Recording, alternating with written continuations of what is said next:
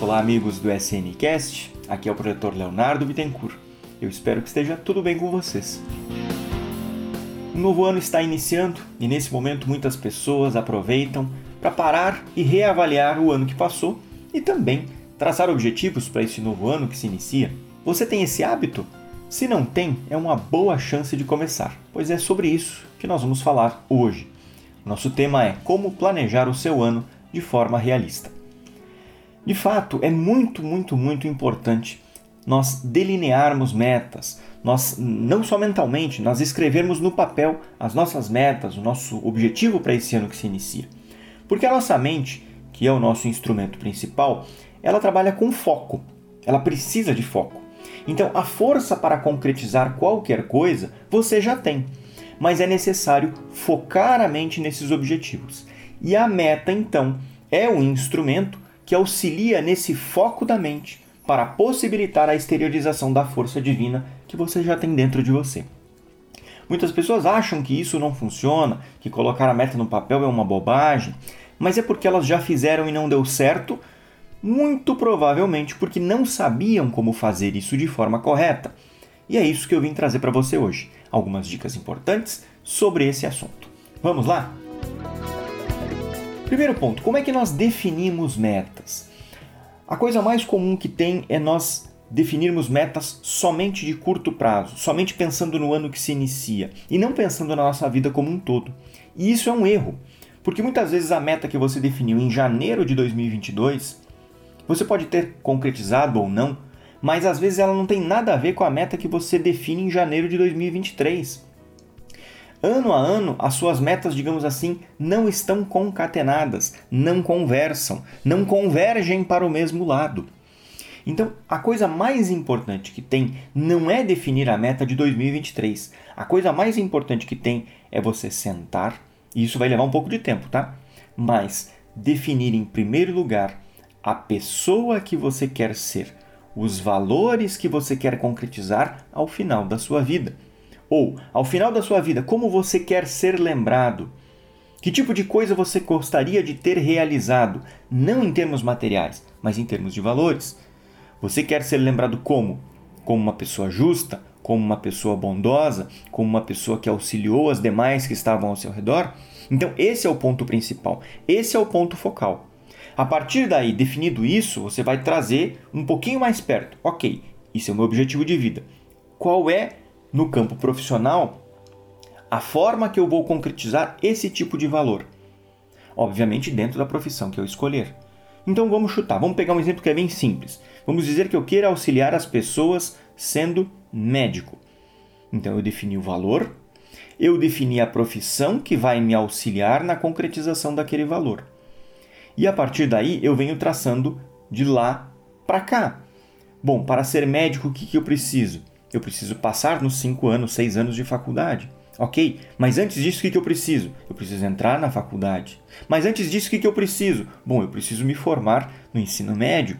Então você vê o ponto da sua vida que você está. Eu estou no ensino médio? Sim. O vestibular de medicina é difícil? É. Então eu preciso estudar muito agora para que ao chegar no vestibular eu esteja preparado, porque você já tem todo o caminho delineado, todo o caminho traçado.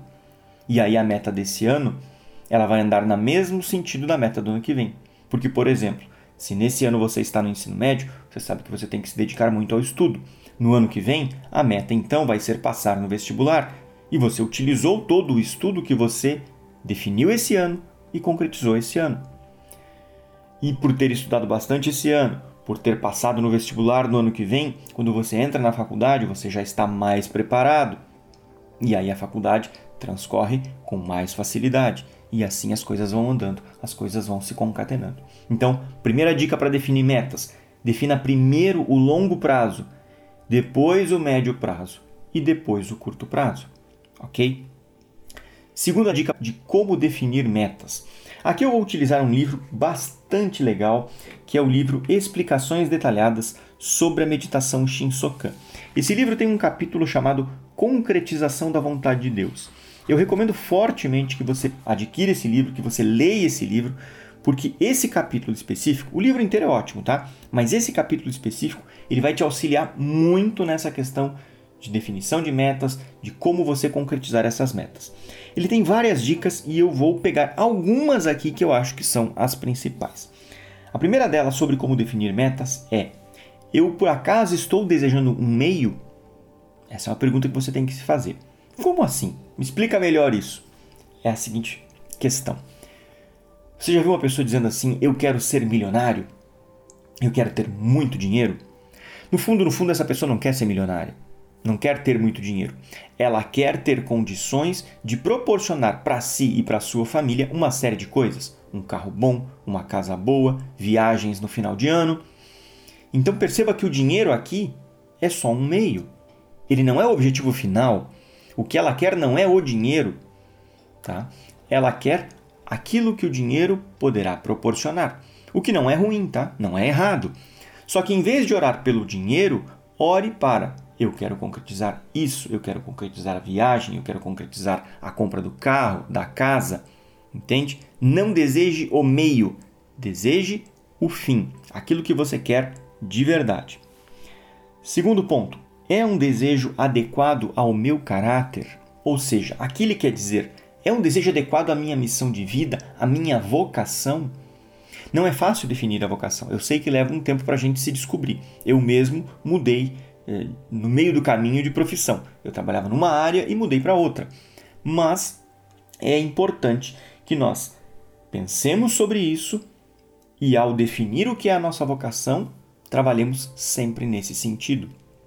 Nós viemos a esse mundo, nesse plano, nessa vida, para concretizar uma determinada missão. Nós temos que descobrir e buscar metas que vão sempre na direção desse cumprimento dessa missão, ok? Então, fazendo isso, eu vou ter certeza que esse desejo está adequado ao meu caráter. Terceiro e último ponto que eu vou trabalhar agora, embora tenham outros, né? Não é uma oração egoísta, não é uma oração, um desejo egoísta. Esse é um ponto importante. Muitas pessoas podem pensar: poxa, você falou lá de um carro. Será que um carro não é um desejo egoísta? E eu vou te dizer: depende. Depende do que? Depende de como você vai utilizar esse carro. Eu tenho um amigo da Seichonoye, ele morava em Curitiba, hoje mora em Brasília, que sempre tinha carros muito bons. Mas ele sempre oferecia carona para as mais diferentes pessoas, para todos os amigos. E ele andava longe, gente. Ele levava o pessoal longe mesmo, né?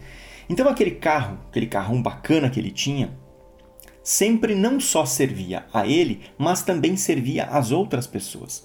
Portanto, cada vez que ele trocava de carro, cada vez que ele orava para trocar de carro e conseguir um carro ainda melhor, não era egoísta, porque esse carro também servia aos seus amigos, aos seus familiares, às demais pessoas que o cercavam. Servia com sinceridade. É, eu olhava para ele e dizia: Poxa, um dia quando eu tiver o meu carro, na época eu não tinha, né, eu vou fazer que nem ele. Eu vou fazer com que esse carro sirva ao maior número possível de pessoas. Hoje eu tenho meu carro, né? E se vocês vierem para Curitiba, pode contar comigo. Vão ter carona, beleza? pois bem, Fechadas essas questões de como nós definimos as metas, ou seja, do longo para o curto prazo, e aí esses três itens que eu falei, que é para a gente descobrir como nós conseguimos concretizar um desejo sincero, né? Falei sobre não desejar um meio, sobre um desejo adequado ao seu caráter e um desejo que não seja egoísta. Vamos falar agora um pouquinho sobre como orar para efetivamente concretizar esses desejos. Isso também consta no livro explicações detalhadas sobre a meditação Shinsokan. Como eu falei, esse capítulo 6, capítulo Concretização da Vontade de Deus, é muito completo, certo? Então, leia depois. Primeiro ponto: uma oração correta para concretizar esses desejos tem que ser uma conversa dócil com Deus. Não é palavras pomposas, não é nada, sabe, afetado, é algo sincero, como se você estivesse conversando com uma pessoa querida, ok? E nessa oração, use palavras claras e definidas. E o fato de você ter escrito as suas metas no papel vai auxiliar nesse sentido. Você vai orar já tendo definido claramente o que você quer, ok? Use também sempre palavras afirmativas e positivas. Ou seja, não é eu gostaria de, eu queria, não sei o que. É no sentido de eu já consegui, eu já concretizei, eu já me formei em medicina, eu já estou trabalhando como médico, eu já estou fazendo. É sempre no afirmativo, no presente. Nunca como uma projeção simplesmente. Porque a nossa mente tem que acreditar que isso já está concretizado agora. Certo? Então, é uma conversa dócil com Deus, tem que ter palavras claras e definidas e tem que ser palavras afirmativas e positivas. Por fim, feita esta oração, desta forma, nós temos que agradecer e manter a crença, certo? Agradecer para aprofundar a convicção e manter a crença porque as coisas levam um tempo para serem concretizadas nesse plano fenomênico. Então é importante que nós mantenhamos a crença de que tudo vai se realizar, de que tudo vai se concretizar conforme nós planejamos, ok? Por fim, eu gostaria de sugerir para você uma pequena oração nesse momento de criar esses novos planos, de elaborar esses novos projetos. Na Sutra, em 30 capítulos para leitura diária, página 44, a oração do dia 14. Então, agora, se você puder, feche os olhos e acompanhe comigo. Palavras para criar novos projetos. Sou um com o Espírito do Universo, Criador do mundo. A mente do universo procura expressar-se através de mim. Foi-me atribuída a missão de trabalhar na obra de criação junto com Deus. Neste momento, minha mente está repleta de ideias e projetos. Sou um com a sabedoria que tudo cria. A mente do universo me orienta sobre o que devo idealizar e criar. Sob a orientação do Divino Espírito, Consigo criar com habilidade e autenticidade. Sinto-me preenchido de nova força e capacidade. Estou repleto de novo vigor mental e físico. Meu coração está exultante de alegria e esperança. Sinto em mim a presença da sabedoria e da verdade. Por isso, sei que a minha força criativa é perfeita. Agradeço ao Espírito do Universo, que é o Criador. De posse dessas dicas, espero que em breve você sente para elaborar as suas metas para 2023. E se precisar de qualquer ajuda, procure uma sede da Seichonae, uma associação local, um preletor que vai poder com certeza te orientar mais claramente ainda, te dar mais dicas. Beleza? Por hoje ficamos por aqui. Desejo a todos vocês muito sucesso. Muito obrigado, muito obrigado.